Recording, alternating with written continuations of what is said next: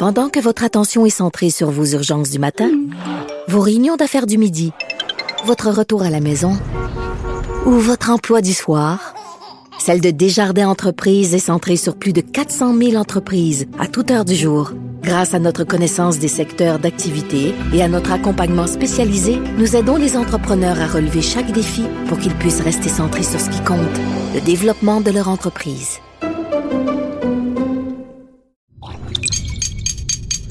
Cube Radio. TN TVA Nouvelle. La COVID-19 a fait la navette entre un CHSLD et l'hôpital.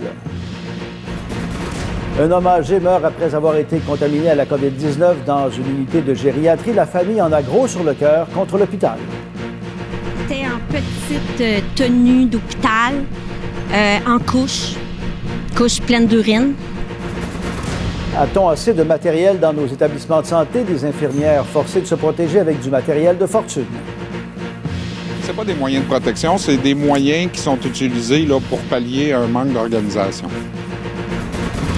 Là, on demande aux gens de l'armée, ça sera pas idéal.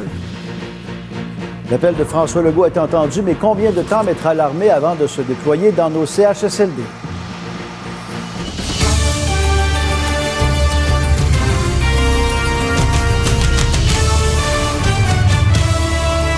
Midi, Pierre. Bon midi. Alors, cette pandémie a fait près de 185 000 Oui. morts jusqu'à maintenant et l'Organisation mondiale de la santé lance un avertissement aux pays qui sont pressés de relancer leur économie. L'OMS qui a aussi qualifié de tragédie humaine inimaginable les ravages causés par le coronavirus dans les maisons de retraite.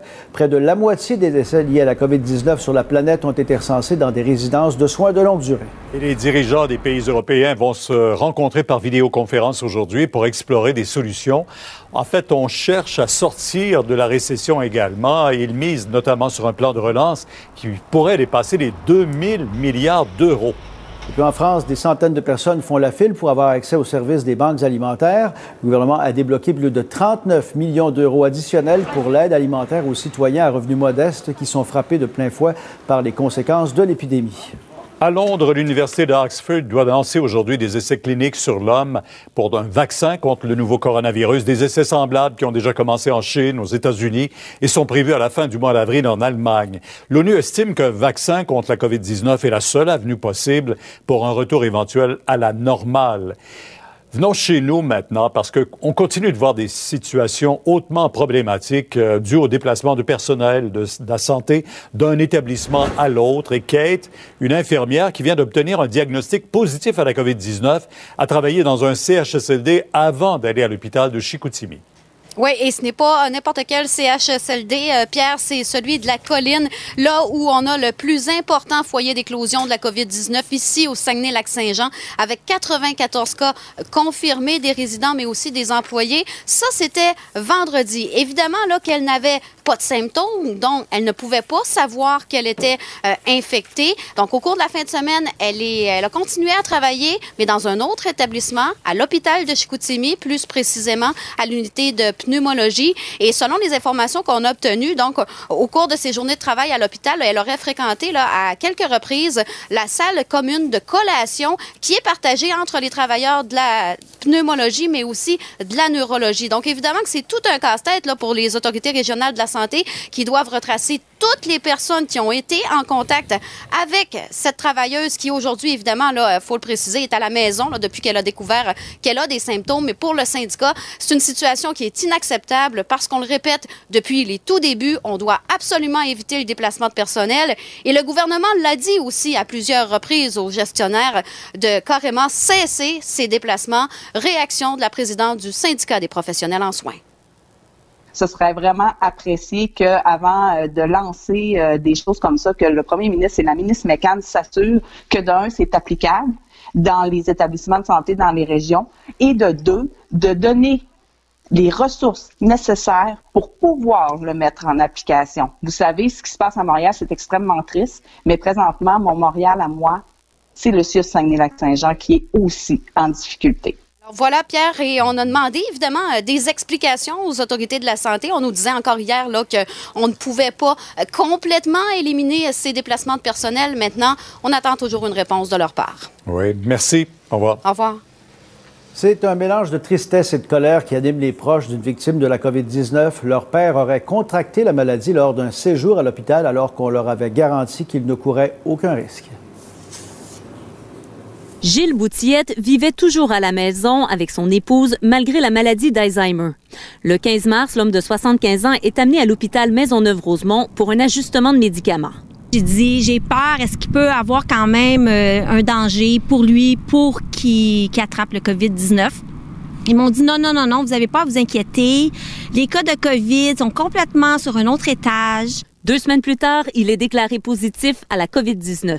Sa fille Karine appelle trois fois par jour, mais il est difficile d'avoir de l'information. Il n'y avait jamais la même histoire à chaque, chaque infirmière, chaque préposé. Euh, une journée, on pouvait me dire ton père est super bien, son état est stable. Le dimanche de Pâques, elle se rend à son chevet et est bouleversée par ce qu'elle y voit. Euh, mon père, il était, était en petite euh, tenue d'hôpital, en couche, couche pleine d'urine, tout accroupi, en position fétale. J'ai jamais vu mon père comme ça. Euh, je pense qu'il m'a même pas reconnu ou m'a même pas reconnu ni la voix parce qu'on est tout habillés euh, vraiment avec un masque, une visière. Vendredi dernier, alors qu'elle-même appelle pour prendre des nouvelles, c'est le choc. Là, il me dit, écoute, il, euh, reste quelques heures à ton père. J'ai dit, pardon? Je dis, ah oui, vraiment? Grâce à une infirmière dévouée, la famille a pu faire ses derniers adieux. Je l'ai vu à 5h30 par FaceTime, ma mère aussi, puis mon frère. Euh, on l'a vu à 5h30, puis il est décédé à 7h05, une heure et demie après. On a pu faire nos adieux, mais par FaceTime. J'ai de la difficulté à accepter parce que moi, je trouve que ce que le gouvernement aurait dû au moins faire, c'est de penser aux familles, peut-être mettre un système en place pour nous permettre aux familles au moins d'avoir des nouvelles à chaque jour. Moi, quand je suis allée mon père, je lui ai dit, tu sais, inquiète-toi pas, je vais venir te rechercher. Puis je l'ai jamais fait. Puis ça, aujourd'hui, là, c'est c'est gravé, puis c'est c'est difficile à faire mon deuil, puis à l'accepter. Marianne Lapierre, TVA Nouvelle, Montréal. Ça risque d'être la plus grande bataille de notre vie. COVID-19.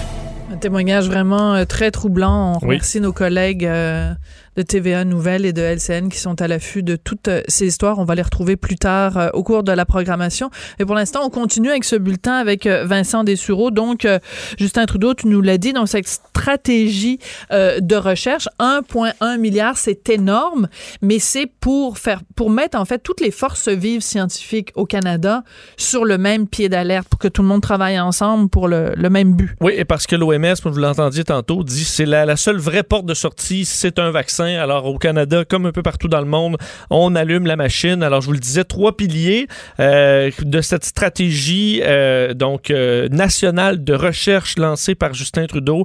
je vous le fais entendre qui explique ces deux premiers piliers, dont le vaccin. Le premier volet de cette stratégie porte sur les vaccins et les traitements. On a investi près de 115 millions de dollars dans la recherche sur les vaccins dans les hôpitaux et dans les universités à travers le pays. Ça s'ajoute au fonds qu'on a déjà alloué pour développer des vaccins ici au Canada. Le deuxième volet de notre stratégie consiste à s'assurer que lorsqu'on aura des vaccins et des traitements potentiels, on pourra tester plusieurs options d'utilisation possibles. On va donc investir près de 662 millions de dollars dans les essais cliniques. Le troisième pilier, euh, ce sont donc les tests. 350 millions de dollars pour plus de tests. On en fait 20 000 par jour présentement au Canada. On a quand même doublé depuis un mois, mais on aura besoin de ça pour l'attente euh, vers le vaccin. Donc, de faire beaucoup de tests pour euh, la réouverture, pour avoir un portrait toujours bien précis de la situation partout. L'autre point important, la question de l'armée. Il a confirmé donc l'envoi de l'armée en Ontario, mais surtout au Québec.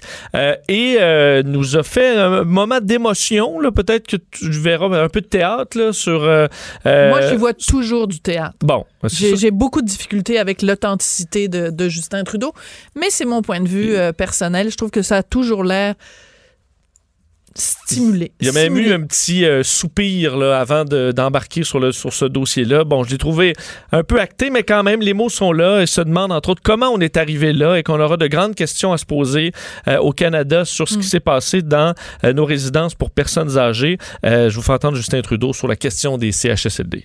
C'est inacceptable.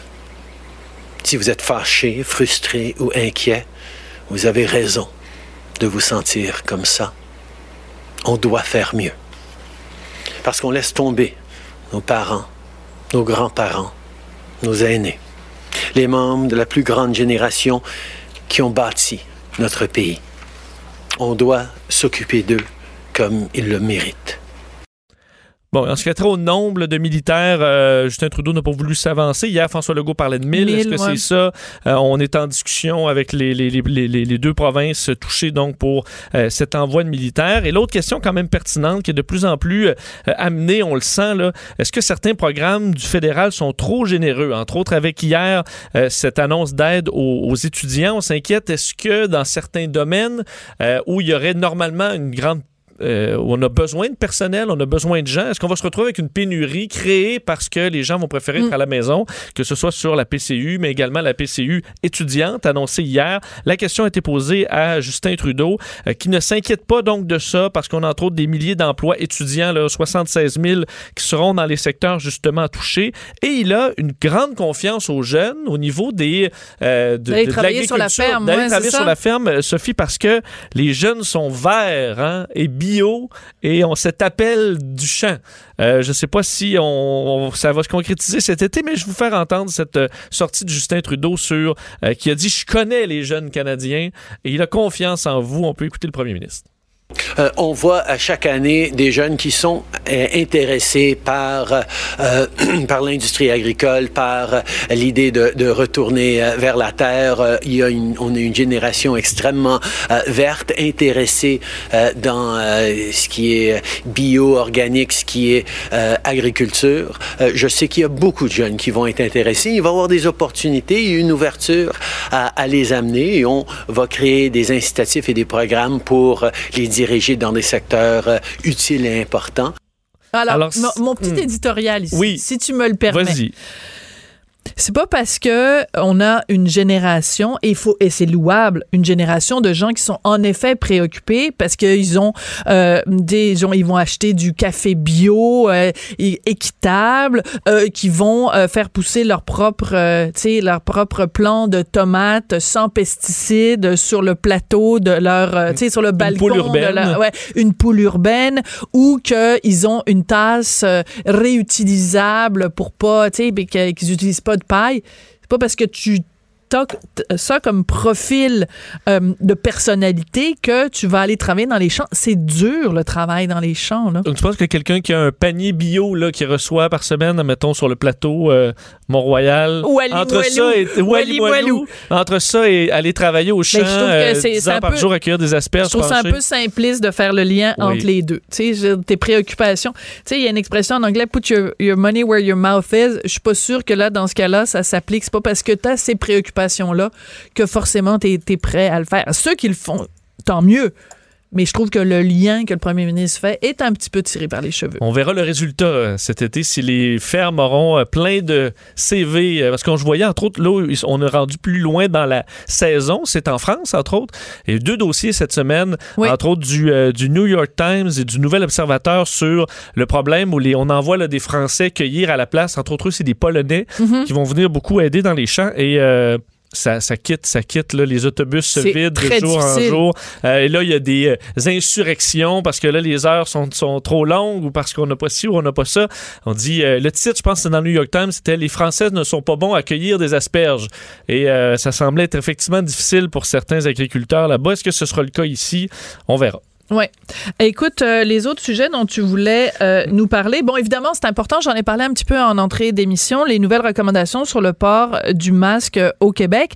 Puis j'ironisais évidemment parce qu'on nous dit porter le masque dans les situations où c'est difficile de maintenir un 2 mètres mais c'est tout le temps difficile de maintenir un 2 mètres. Pas parce que nous-mêmes, on n'a pas un comportement, c'est les autres. Le problème, c'est toujours les autres. Oui, ben dans une marche en forêt sur ton terrain, sur ta terre ben, à bois, peut-être. Mais, de toute façon, tu euh, porterais pas le masque. Parce que si tu rencontres personne, t'as pas de danger. Mais l'exemple que je donnais, c'est tu vas à l'épicerie, c'est insupportable. Les gens ne comprennent pas. Je pense que la prochaine fois que je vais à l'épicerie, je vais me promener avec un bâton de hockey parce que c'est ça la mesure d'un 2 mètres. Puis quiconque se rapproche de moi plus plus près que mon bâton de hockey. Pense que je vais, je vais leur donner un tout petit coup dans, dans les fesses. J'imagine bien l'épicerie avec ton, ton bâton de hockey. Parce que le rouleau Mais- à pâtisserie, je suis très bonne pour le manier, pour Mais faire, euh, pour faire peur à Monsieur Durocher, là. Oui. Mais, mais il est pas assez long, le, panier- le- le Ben, rouleau à pâtisserie. Et on s'y attendait là, à ce que ça arrive, euh, même si on, on sentait certains dirigeants rébarbatifs un peu à cette recommandation, mais on y arrive au Québec. D'ailleurs, le journal a pu confirmer ce matin que euh, il y aura des nouvelles recommandations, donc euh, évidemment qui avaient déjà été annoncées par le directeur de la santé publique, Dr Horacio Arruda. Alors, on conseille maintenant le port du masque, de, de masque de confection artisanale en public. Euh, ce qu'on dit, donc, c'est effectivement lorsque la distanciation physique n'est pas possible dans les lieux publics. Euh, et euh, donc, il y aura un guide qui va en- encadrer tout ça. Entre autres, on recommande deux couches de tissu, par exemple, pour le masque. Alors, certains devront les refaire. On doit le laver quotidiennement. On doit le porter que sur de courtes périodes, le changer lorsqu'il est souillé ou humide. Alors, on verra, là, il y aura des, une confection d'outils qui vont faciliter, entre autres, la confection des masques et un suivi pour avoir des masques efficaces. Alors, on sent ce virage qui était attendu, mais on risque de voir tout le monde porter des masques en public euh, très bientôt et ce sera la nouvelle façon de faire jusqu'au vaccin. J'ai un scoop pour toi. Oui. On a commandé, Richard et moi, chacun un masque pour lui, pour moi, et un pour notre fils. Et on va le recevoir bientôt, puis j'ai très hâte de pouvoir mettre euh, des photos. Et euh, la personne qui les fait s'appelle, euh, en tout cas, je donnerai son nom ultérieurement Ouais. pour être sûr que les gens puissent la contacter pour faire faire des masques. Elle les personnalise. Fait que là, nous, on lui a dit, ben, personnalise-le pour Richard et moi, puis on lui a dit, on lui a donné carte blanche. Alors, celui de Richard va s'appeler politiquement incorrect, et le mien va s'appeler ben là, franchement, Vincent, là. Ben c'est, c'est- On n'est pas obligé d'être d'accord. ouais.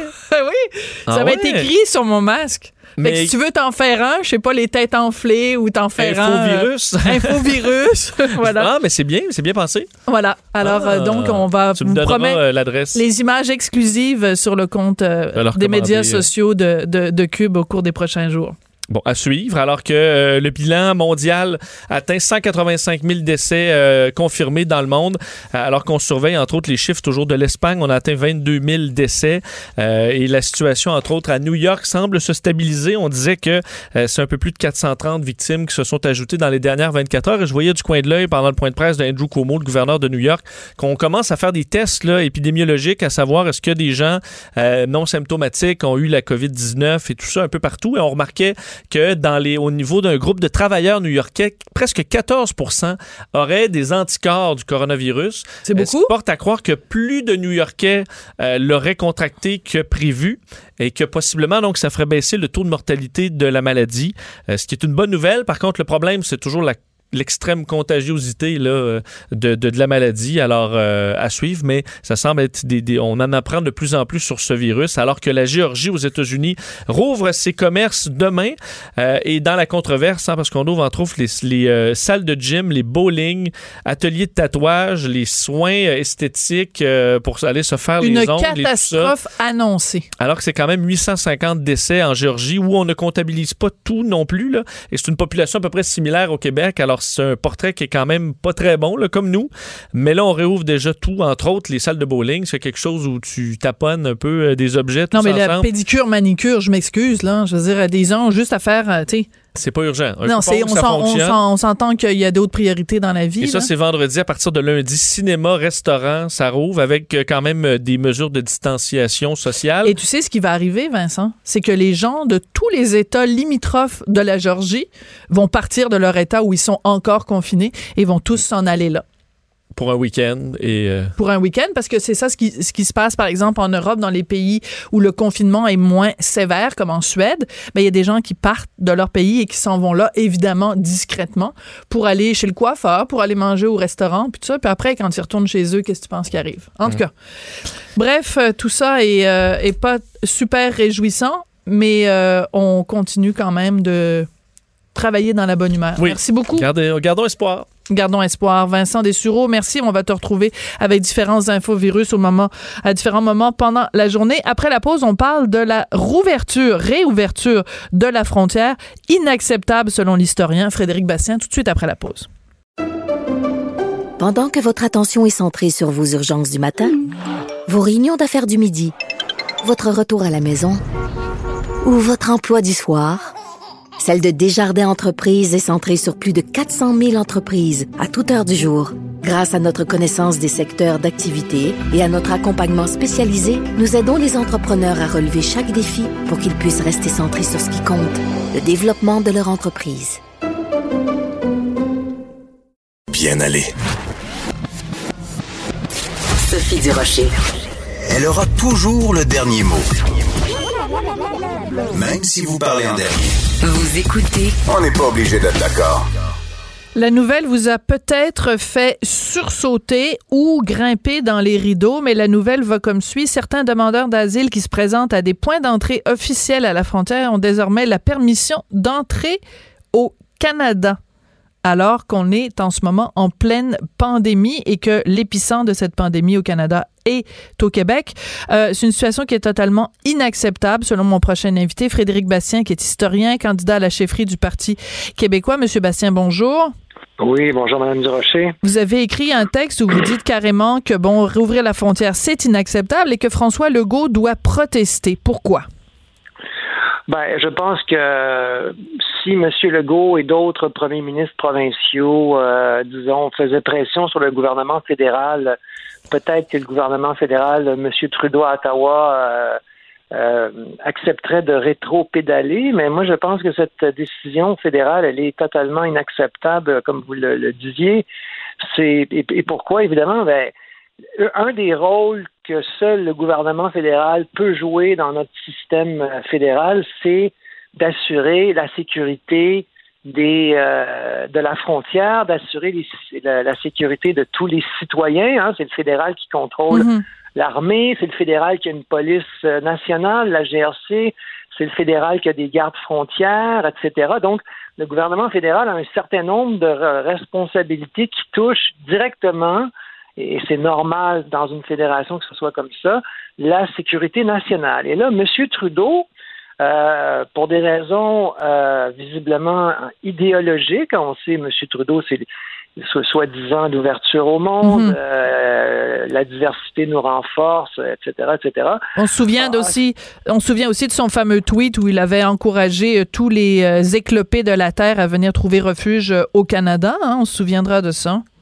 Oui, absolument. Et ce qui était formidable dans ce tweet-là de M. Trudeau, c'est que il faisait un lien entre la diversité et les, les réfugiés. Alors, c'est quoi le lien? Moi, il y a je veux dire, euh, un réfugié, c'est un réfugié, nonobstant la couleur de sa peau, nonobstant sa religion, euh, nonobstant quoi que ce soit, nonobstant qu'il parle anglais, français ou une autre langue. Alors, il y avait un lien totalement, euh, comment dirais-je... Incongru incongru, voilà, vous m'enlevez les mots de la bouche, merci, entre une politique pour tendre la main à ceux qui dont la vie est menacée, etc., dans leur pays d'origine, et, et l'idéologie multiculturaliste canadienne, qui évidemment, dont M. Trudeau est un des grands prêtres, en fait, c'est même une religion pour lui.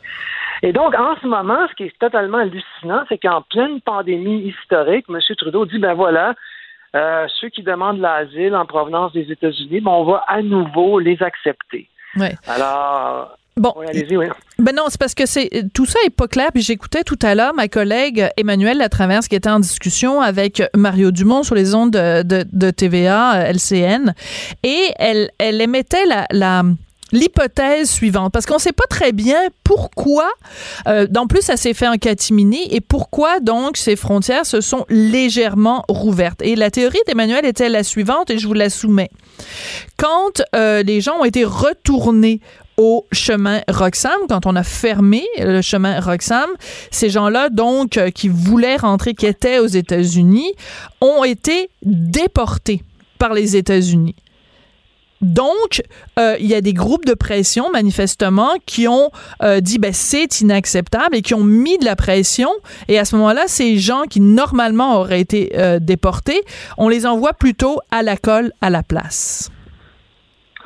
Ben, écoutez, moi, je je sais pas exactement, euh, je peux pas vous dire s'il y a des gens qui ont été déportés et il faudrait voir déportés vers où et ça, mais la question, c'est que de toute façon, là, admettons même que ça soit vrai, parce qu'il faudrait le vérifier. Oui. Je veux dire. C'est une hypothèse, hein? C'est une hypothèse. Oui, c'est une hypothèse, mais ça, c'est le problème des Américains. C'est pas notre problème. On est en temps de pandémie. Alors, nous, les gens qui sont en situation irrégulière chez nous, euh, qui voudraient aller aux États-Unis, là, euh, ils vont pas, les Américains vont pas les laisser rentrer. Là. Alors nous, on gère ces gens-là et on s'occupe d'eux. Et d'ailleurs, on n'a pas déporté personne à ce que je sache. Et je suis pas du tout dans l'esprit de déporter des gens en ce moment. C'est pas ça que je dis. Mais je veux dire, après ça, les Américains, eux, ce qu'ils font euh, en temps de crise, ben, on n'a pas le contrôle là-dessus, mais nonobstant ce qu'ils font, la, la frontière doit rester fermée. C'est aussi simple que ça.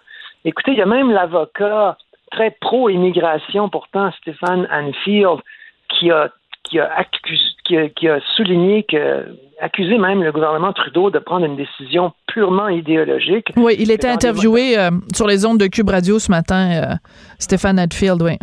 Oui, voilà, c'est ça. Alors moi, moi, je pense que c'est M. Trudeau qui cède au lobby, justement, au lobby pro-réfugiés, à toutes sortes d'organisations, qui évidemment, c'est des gens très proches du Parti libéral du Canada, en tout cas certainement au niveau idéologique, et qui disent ah, regardez, euh, M. Trudeau a, viole la Charte canadienne des droits et libertés. Mais on sait tous, évidemment, que pour M. Trudeau, c'est un, document sacré, etc.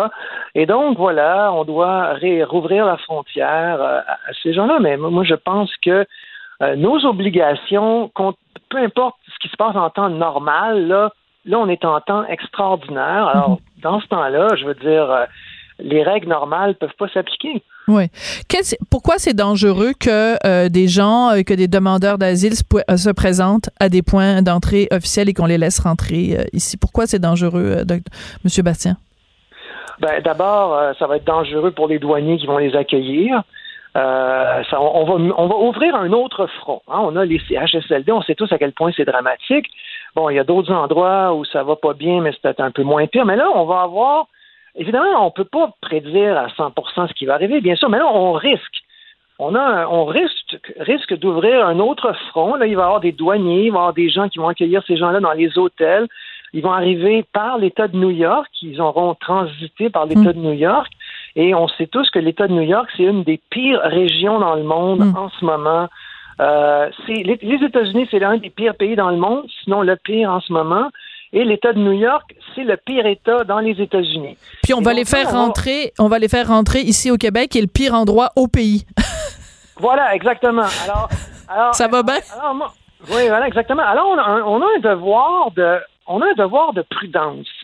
Alors, euh, on a un devoir de prudence. Alors, euh, évidemment, c'est pas écrit dans le ciel que tout d'un coup tout ça va déraper, mais il y a un risque réel que tout ça dérape. Et donc, on ne doit pas ouvrir cette porte-là. Euh, que devrait faire, que devrait faire François Legault, selon vous, en ce moment, au jour d'aujourd'hui, à sa conférence de presse de, de, 13 heures? Qu'est-ce qu'il devrait dire à Ottawa? Ben, moi, si j'étais M. Legault, euh, je ferais euh, des, des, des, appels du pied, disons, en coulisses. Là, j'irais peut-être pas, disons, avant de, disons, d'aller publiquement critiquer M. Trudeau, peut-être je prendrais le temps d'essayer de de le faire cheminer, euh, disons, euh, en, disons, non pas devant micro ouvert, mais, mais d'envoyer des messages, euh, disons, privés et peut-être essayer avec d'autres premiers ministres de, de faire changer d'idée M. Trudeau, parce que moi, je pense que c'est une très mauvaise décision. Et, l'autre chose que ça fait indirectement, c'est que ça, ça, mine la confiance dans, les, dans le gouvernement fédéral, cette décision-là, indépendamment des, des conséquences euh, qu'elle aura ou qu'elle n'aura pas. Euh, dans une situation de crise, c'est très important que les citoyens, la confiance entre les, hmm. le gouvernement et les gouvernés est un élément essentiel parce qu'à partir du moment où les, les gouvernés, les citoyens n'ont plus confiance dans les autorités, ben, ils cessent de suivre les consignes, ils cessent de respecter les directives et, là, ça devient beaucoup plus compliqué de faire face à une, euh, une crise comme celle que nous vivons. Donc, mais c'est dire qu'en fait, il y a même. Hum, mais je dirais qu'il y a même quelque chose de, d'assez de, base. Et euh, c'est que quand on regarde la situation au Québec, ou en effet dans les CHSLD ou à différents endroits, la, la situation est loin et même très, très, très, très loin d'être sous contrôle, on, a de la difficulté à, comprendre pourquoi, comme citoyen, à comprendre pourquoi, au moment où la situation est si critique, on laisse rentrer des gens. c'est comme. Oui, mais, moi, je pense que la seule explication, c'est l'idéologie euh, du multiculturalisme canadien, l'idéologie d'abolir les frontières. Et, M. Trudeau est, dans cette idéologie à fond. Donc, euh, et là, il reçoit des pressions dans son propre camp de ses alliés idéologiques qui évidemment ne, comprennent pas que M. Trudeau ait, fermé la frontière au départ, etc. Et donc, d'après moi, c'est ça. Il, y a des, clientèles, des lobbies qui sont influents au sein du Parti libéral du Canada et qui, en ce moment, pousse M. Trudeau à aller dans ce sens-là, euh, même si pourtant c'est une décision euh, qui n'a absolument aucun sens dans, les circonstances qui sont les nôtres. En tout cas, matière à réflexion. Merci beaucoup d'avoir euh, réfléchi avec nous, Frédéric Bastien, donc historien et candidat à la chefferie du Parti québécois. Vous, vous êtes normalement professeur d'histoire au Cégep. Est-ce que vous donnez des cours en ce moment ou vous êtes confiné chez vous? Ben, je donne des cours en ligne et justement aujourd'hui, je parlais de la, Première Guerre mondiale et justement, je disais que les pays qui ont réussi à gagner la Première Guerre mondiale ont été ceux dont les citoyens ont appuyé leur gouvernement ce sont ceux qui ont réussi à, mobiliser les ressources pour faire face à cette crise qui était encore plus grave que celle que nous vivons aujourd'hui. Mhm. mais, donc, autrement dit, il faut que les citoyens appuient leur gouvernement, que le moral tienne bon. Et mhm. donc, et ça me ramène, je ne l'ai pas dit aux étudiants, mais ça, nous ramène un peu à ce que je vous disais à propos de la confiance entre le gouvernement et les gouvernés. Il faut faire attention que ça ne s'effrite pas, cette confiance-là. Frédéric Bastien, merci beaucoup. Merci. Après la pause, on va parler euh, de cette euh, situation qui est complètement euh, hallucinante, aberrante, absurde en fait, des gens qui ont une formation de médecin à l'étranger et qui demandent à Québec de leur permettre de venir porter aide dans les CHSLD, dans les hôpitaux. On en parle après la pause. Pendant que votre attention est centrée sur vos urgences du matin, vos réunions d'affaires du midi, votre retour à la maison ou votre emploi du soir, celle de Desjardins Entreprises est centrée sur plus de 400 000 entreprises à toute heure du jour. Grâce à notre connaissance des secteurs d'activité et à notre accompagnement spécialisé, nous aidons les entrepreneurs à relever chaque défi pour qu'ils puissent rester centrés sur ce qui compte, le développement de leur entreprise. On n'est pas obligé d'être d'accord. Avec Sophie Durocher. La vraie reine des arts et spectacles. Vous écoutez. On n'est pas obligé d'être d'accord. Quand même une drôle de situation qu'on vit où au Québec on a besoin de bras. Le premier ministre François Legault nous le répète régulièrement, on a besoin de bras, mais pas n'importe quel bras, des bras qui appartiennent à des gens qui ont une formation médicale. Or, au Québec, il y a beaucoup de gens qui ont une formation médicale, mais qui ont été formés à l'étranger. Ces gens-là disent à Québec, s'il vous plaît, aidez-nous à accélérer le processus, donnez-nous des permis de pratique restrictifs pour qu'on puisse aller prêter main forte dans les CHSLD, dans les hôpitaux, ben ça prend du temps à débloquer. On va en parler avec Marie-Ange jeudi. Elle est fondatrice et directrice générale de l'organisme Ange de l'Espoir ACI. Bonjour, Madame Jeudi. Bonjour, Madame Sophie. Alors écoutez, on va commencer par euh, une explication. L'organisme que vous dirigez, Ange de l'Espoir ACI, c'est quoi exactement et qu'est-ce que vous faites? Euh, l'organisme Anges de l'Espoir, c'est un organisme euh, non lucratif.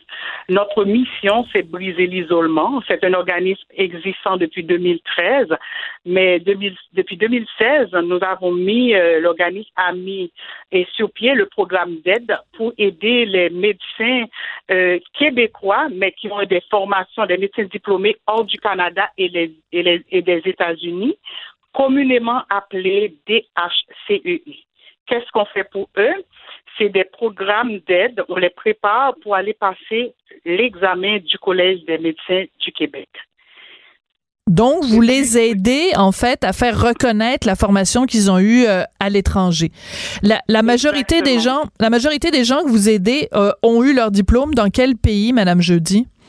Euh, écoutez, Madame Sophie, on a plusieurs un petit peu partout. On a, on va trouver dans, dans le continent, continent d'Afrique il y a beaucoup de Camerounais, des, beaucoup de personnes qui viennent Burkina Faso, on a des Algériens, des Marocains, on en a des, beaucoup d'Haïtiens.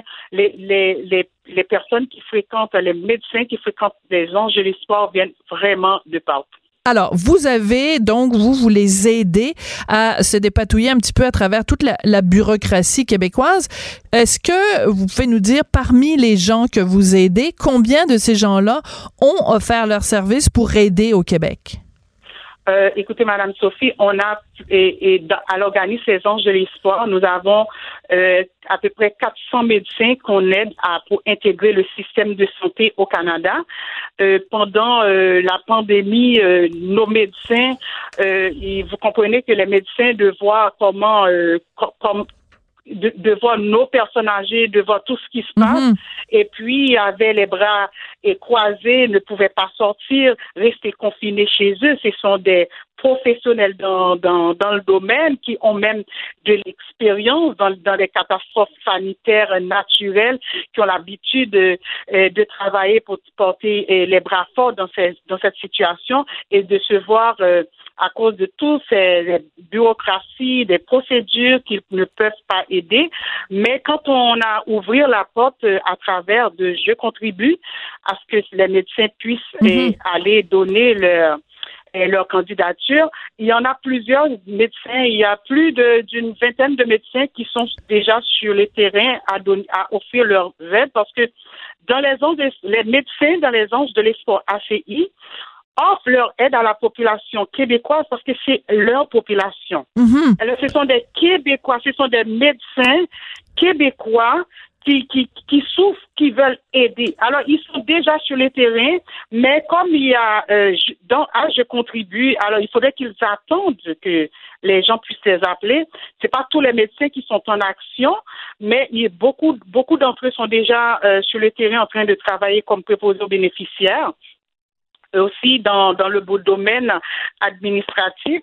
Euh, ce que nous, nous demandons, nous avons aussi d'autres médecins euh, qui sont là et qui, euh, qui, qui, sont là, qui ont des permis, qui ont répondu aux critères que et, que le collège du médecin et, et du Québec a demandé, c'est comme passer le premier examen qui est qui est le CNE, le premier examen qui est l'examen aptitude du Québec, le C1.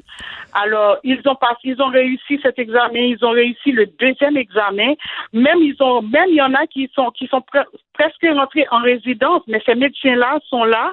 Mais qu'est-ce que nous avons demandé que ces médecins, vu qu'ils ont répondu aux critères que le collège a demandé, alors afin de leur donner un permis restrictif, afin que ces médecins puissent aider la population euh, et correctement. D'accord. Alors expliquez-nous, Madame Jeudi. Donc on comprend que ce sont des gens qui ont une formation à l'étranger. Ils ont passé les examens principaux euh, du, du, Québec. Donc on reconnaît en partie leur euh, leur expertise, leur euh, leur pertinence, leur connaissance.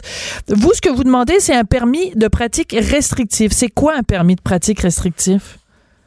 Un, un, permis restrictif, c'est le permis, c'est un permis qui, qui leur donne accès pour, pour pratiquer selon les règles du et que le Collège des médecins a établi et que normalement euh, le permis restrictif est donné pour une période de un an.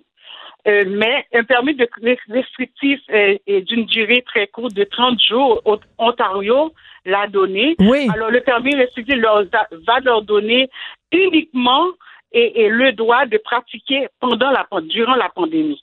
Ils vont pratiquer comme médecins durant la pandémie. Voilà, et ça, ça, pourrait nous aider grandement parce qu'on a besoin euh, de bras et on sait que le premier ministre donc a demandé aux gens, aux médecins spécialistes, mais les médecins spécialistes pendant qu'ils sont là, ben ils sont pas en train de, de soigner d'autres patients. Donc les gens dont vous nous parlez, eux seraient disponibles pour euh, pour travailler. Vous avez euh, noté, Madame Jeudi, que en Ontario, on a fait cette provision-là. On a dit aux gens, bon d'accord, on vous donne un permis euh, temporaire, un permis restrictif. Comment vous expliquez le fait qu'au Québec, on ne suive pas l'exemple de l'Ontario?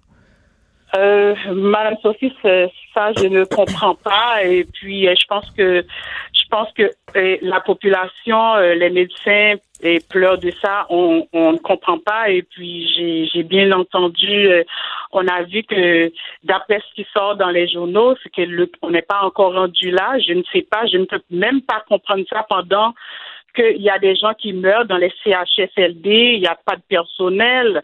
Euh, on, on, peut voir très clair que que qu'est-ce qui se passe, mais les médecins, je peux même pas comprendre. On ne peut pas comprendre, mais comme nous, nous, nous croyons dans notre société et nous faisons confiance à, nos, à, à, euh, à notre gouvernement, nous sommes en train de voir et puis de voir l'évolution des choses. Et mais il faut agir vite parce que je pense qu'en utilisant euh, et en faisant travailler ces médecins, le Québec va sortir gagnant, Mhm. non seulement durant et après la crise, parce que même les et- et spécialistes qui sont là après, et on fait que retarder, mais les personnes qui ont besoin des soins, qu'est-ce qu'on va faire avec ces, ces spécialistes vont retourner à leur poste. Madame Alors- Jeudi, Madame Jeudi, les médecins dont vous nous parlez, parce que vous nous dites, vous ne comprenez pas pourquoi Québec ne fait pas, ne fait pas, euh, ne suit pas l'exemple de l'Ontario en donnant ces permis-là. Les médecins euh, que vous aidez à travers la bureaucratie, c'est quoi le sentiment qui les habite? C'est de la frustration, c'est de la colère, c'est de la résignation, de se dire ben, qu'ils pourraient aider, mais qu'on leur demande pas euh, de, qu'on qu'on fait pas appel à eux? C'est quoi leur sentiment? Oh, c'est ben, il- euh, la colère, euh, la colère et leurs habite. Premièrement, c'est de voir, c'est pour la population, c'est de voir nos personnes âgées. Souvent, c'est notre famille, hein, c'est la, la famille, c'est nos voisins, c'est nos proches, c'est c'est c'est la c'est notre pays, c'est notre province.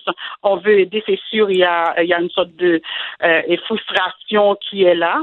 Alors, les médecins veulent de voir que euh, nous sommes formés, euh, nous avons déjà l'expérience dans tout ça, et puis de voir nous avons répondu aux critères.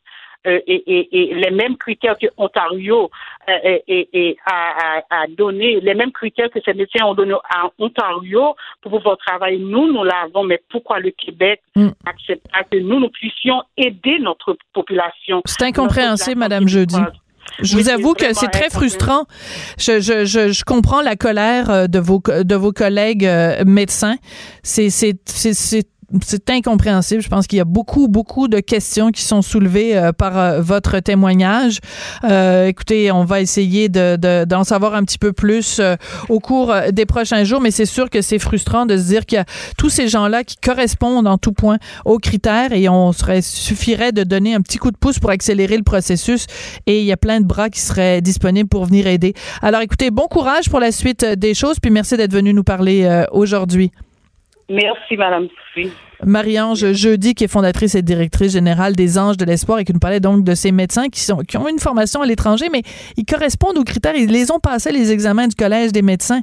Pourquoi on ne fait pas comme en Ontario? Je- Chaque jour, il y a des questions sans réponse. Ça devient euh, frustrant et très enrageant. Elle réagit, elle rugit. Elle ne laisse personne indifférent. Sophie Durocher. On n'est pas obligé d'être d'accord. Une nouvelle très inquiétante qui est euh, publiée ce matin dans le journal Le Devoir. La COVID-19 qui se répand dans des unités de réadaptation et de ressources d'hébergement destinées aux gens qui ont des déficiences intellectuelles ou des troubles du spectre de l'autisme. On va en parler avec Delphine Ragon. Elle est coordonnatrice à l'organisme Parents pour la déficience intellectuelle. Bonjour, Madame Ragon. Mais bonjour, Madame Desrochers. Quand vous avez euh, euh, vu cette histoire dans le journal Le Devoir de ce matin, pour vous, c'est une réalité que vous connaissez quand on est parent d'enfants euh, déficients intellectuels qui euh, habitent ou qui sont logés dans différentes ressources. La situation act- actuelle doit être extrêmement inquiétante.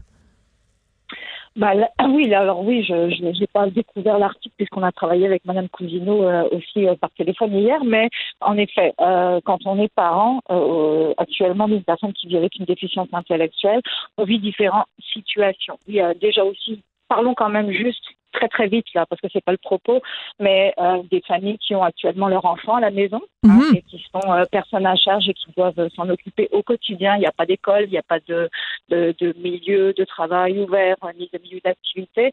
Et le CHU c'est un grand absent euh, dans le moment puisque les intervenants sont à distance. Donc les parents sont devenus en plus d'être parents d'enfants à besoins particuliers des intervenants puis là, il y a la situation de, des enfants qui sont qui vivent, des enfants, hein, je dis toujours enfants, mais ce sont des adultes, euh, mais des enfants pour leurs parents, euh, qui vivent dans des ressources, en effet, intermédiaires, euh, ou des ressources de type familial, ou des ressources d'assistance continue ou des milieux de vie de réadaptation. Alors, ben, je vous dirais que par rapport à cette réalité-là, là, tout ce qu'on voit dans la presse depuis euh, depuis plusieurs semaines euh, qui concerne les CHSLD. la presse écrite, le, les discours du gouvernement, on peut coller à la place de personnes aînées personnes vivant avec une déficience intellectuelle ou un trouble du spectre de l'autisme et on a exactement le même portrait. Êtes-vous en train de me dire, Madame euh, Ragon, que dans les endroits où on héberge, puisque ce sont des, des, des lieux d'hébergement pour les personnes déficientes intellectuelles euh, ou spectre de l'autisme, euh, il y a des foyers d'éclosion et que les, les soins sont négligés de la même façon qu'elles le sont pour les personnes âgées dans les CHSLD? En fait, il y a beaucoup moins, en tout cas, c'est très difficile de vous donner des chiffres puisqu'on n'a pas accès à des chiffres, même si on les demande, euh, que ce soit au ministère qui nous répond qu'il y a beaucoup moins de cas. Euh, que pour les personnes aînées, et très probablement, mais ne dit pas pour autant euh, des chiffres exacts. Et euh, la même chose au niveau des, des SUS. on n'arrive pas à obtenir les chiffres. Encore hier, on était en train d'en demander, et manifestement, Marie-Ève Cousineau a réussi à en obtenir plus que nous, on arrive à en obtenir. Mais et parlait dans son article d'une cinquantaine de personnes infectées. Mhm. Donc c'est sûr qu'au niveau des chiffres, on n'est pas encore rendu au niveau des aînés. Euh, ceci dit, nous, on est très, très préoccupés parce que les milieux sont complètement fermés. C'est des milieux qui, comme les CHSLD, euh, avant la pandémie, euh, étaient déjà dysfonctionnels en termes de manque de personnel, euh, en termes de personnel sous-qualifié, mal payé, oui, c'est sûr aussi, et, et, et, et, vivent les mêmes réalités de confinement, mm-hmm. l'isolement par rapport à leur famille. Les parents n'ont pas de nouvelles des milieux de vie ou très peu. Euh, on a des enfants qui sont des adultes, mais qui sont les enfants des parents, euh, qui ne sont pas forcément verbaux, donc qui ne peuvent pas nécessairement communiquer. Puis il faut savoir aussi hum. que en déficience intellectuelle et aussi pour les troubles du spectre de l'autisme, euh, sont des gens qui peuvent facilement s'adapter à une réalité dysfonctionnelle sans pour autant revendiquer leurs droits ou leurs besoins. Donc, euh, sans présence des SUS sur place, puisque évidemment les intervenants des SUS sont également à distance. Oui. Euh, bah, nous, on s'inquiète beaucoup de la situation avec du personnel en ressources qui est dépassé, euh, démuni et avec un soutien téléphonique du SUS qui ne se déplace plus dans les milieux de vie. Même si on nous a dit que des visites, parce qu'on a demandé ça, que les visites Bien sûr. dans les milieux, comme en CHSLD, on nous dit que les visites ont lieu, nous on n'a pas connaissance des visites. Euh, des appels téléphoniques, je pense pas que ça nous permette de nous rendre compte de ce qui se passe vraiment dans un ben, milieu de vie. Surtout pour les gens qui sont euh, qui sont non-verbaux. Absolument, absolument. Les gens non-verbaux peuvent pas communiquer leur réalité, mais même même même en étant verbaux, euh, sont pas tous en mesure non plus de dire ben la situation ne me convient pas. Voilà, c'est ça, parce que bon, il y a, y a, pas, y a pas juste le fait d'être capable de parler, mais de trouver les mots ou d'être euh, suffisamment euh, euh, à l'aise pour pouvoir mettre des mots sur ce qu'on est en train de vivre. Donc, j'imagine la situation, Madame Ragon, qui est peut-être la vôtre, de, de si mon enfant, même si mon enfant est adulte, qui est placé dans un de ces dans une de ces ressources là et que je n'ai pas le moyen de communiquer avec mon enfant, que mon enfant a pas moyen de communiquer avec moi, et que les gens qui euh, sont euh, ont pour tâche de prendre soin de mon enfant sont euh, délaissés d'une certaine façon par le CIUS. Mm-hmm. Et c'est à chaque fois des sources d'inquiétude. Là, c'est énorme. Ben oui, c'est énorme, et on peut tous imaginer. Et puis, euh, si au moins on obtenait une transparence immédiate en termes de chiffres, on peut comprendre les précautions des SUS euh, à, ne pas oser donner des chiffres tant qu'ils ne sont pas confirmés. Mais enfin bon, euh, on est quand même dans des, un travail proximal avec eux au quotidien. Et non, pour vous répondre, moi je ne suis pas parent d'un enfant avec des besoins particuliers, mais par contre je suis le, je suis la voix de, de cette famille et de ces personnes. Enfin, une des voix. On est plusieurs voix. Oui. donc oui, oui, c'est extrêmement inquiétant. Et puis d'autant que on est, comme je vous le disais au début de l'entrevue, vu dans la même situation de avant-après, euh, bah, avant-pendant, on va dire, des CHSLD, c'est-à-dire qu'on savait que les CHSLD étaient dysfonctionnels. Mm Monsieur Legault l'a lui-même nommé, euh, mais on ne s'attendait pas à ce que ça devienne ça. Nous, on sait que les ressources du milieu de vie sont assez dysfonctionnelles pour des raisons multiples, et on ne veut pas que ça en arrive à ça. Oui, c'est-à-dire qu'en fait, on veut pas qu'on ça en arrive où, il y ait des, des, éclosions et qu'il y ait, bon, évidemment, euh, on, sait comment ça s'est terminé euh, dans, dans plusieurs euh, CHSLD. Mais ce que vous nous décrivez, en fait, pour les personnes déficientes intellectuelles et pour les gens atteints du spectre de l'autisme, c'est que c'est un milieu qui est déjà fragilisé. Donc, évidemment, la situation n'est pas causée par le, le virus, c'est que le virus vient exacerber et empirer une situation qui est déjà déjà fragile. Donc, c'est c'est pour ça que, que, la source est inquiétante. J'essaie de comprendre pourquoi les gens du CIUS euh, ont, ont, autant de difficultés à euh, communiquer avec les gens sur le terrain. Comment se fait-il que quand vous, vous les contactez, qu'ils soient si réticents à vous donner de l'information? C'est quand même des membres de nos familles dont on veut avoir des nouvelles. C'est quand même la base. Ben, vous savez, depuis, euh, depuis, je pense que euh, euh les, les sont, sont, des. Ben, je sais pas, je pense. Nous savons tous que les CHUS sont des grosses structures. Hein, nous savons tous un peu ce que ce que la loi 10 a amené dans la réforme du système de santé et services sociaux, et ça a aussi amené une distance, une distanciation et des intervenants des CHUS qui sont beaucoup moins à proximité des personnes, qui sont surchargés par des dossiers et qui là, dans une pandémie, sont eux aussi démunis dans des CHUS qui majoritairement, vous savez, la DIDP-TSA là, c'est juste un département. Hein, c'est quoi ça? C'est quoi ça? Non, parce que là, déficience intellectuelle, déficience physique euh, et euh, trouble du spectre de l'autisme, c'est un département particulier, une antenne particulière dans le SUS, mais le SUS majoritairement, les enjeux sont des enjeux hospitaliers et aînés. Euh, Donc c'est une petite partie du SUS et c'est pas les enjeux principaux euh, ni en termes de financement ni en termes de de, de, de réponses adaptées aux besoins de ces personnes. Est-ce que vous diriez jusqu'à dire, Madame Ragon, que la déficience intellectuelle et le spectre de l'autisme, c'est le parent pauvre de notre système de santé, et plus encore en ah. période de pandémie? Ah ben non seulement je peux vous le dire, mais euh, puis ça fait des années, euh, ce sont des fantômes invisibles. Oui, c'est le parent pauvre du, du, du système et ça l'était déjà euh, avant la réforme euh, du docteur Barrett, mais c'est évidemment que ça a accentué euh, les problématiques. Ce sont des gens dont on n'entend jamais parler. Ce sont des familles épuisées, donc qui ont des difficultés aussi à pouvoir être dans la, dans la revendication. Ce sont des mm. personnes qui sont elles-mêmes très démunies pour revendiquer leurs propres besoins. Et les milieux communautaires ont été très, très affaiblis depuis bien des années, tant au niveau du financement que des équipes, pour pouvoir aussi euh, être encore plus forts dans la défense de leurs droits. Les médias leur font de place également, et d'ailleurs, je vous remercie beaucoup euh, de leur donner cet espace-là aujourd'hui. Euh, donc oui, ce sont des fantômes invisibles. Des fantômes invisibles. C'est d'une tristesse inouïe.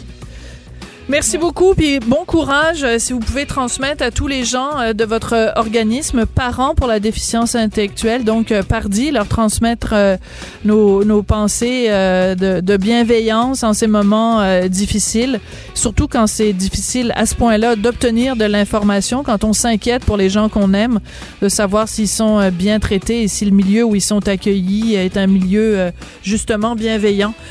Vraiment des heures. Nous allons, nous allons leur transmettre vos paroles de bienveillance. Merci beaucoup, ça fait toujours du bien. Puis merci de continuer de relayer euh, leur réalité. D'accord. Merci beaucoup, Delphine Ragon, coordonnatrice donc à l'organisme Pardi. C'est comme ça que se termine l'émission. On n'est pas obligé d'être d'accord. Je voudrais remercier Maude Boutet et Hugo Veilleux à la recherche, aussi Gabriel Meunier à la mise en onde. Et euh, ben, on va tous se mettre à porter des masques parce que la distanciation, c'est pas toujours facile. On se retrouve demain. Cette émission est maintenant disponible en podcast. Rendez-vous dans la section balado de l'application ou du site cube.radio pour une écoute sur mesure en tout temps. Cube Radio, autrement dit. Et maintenant, autrement écouté.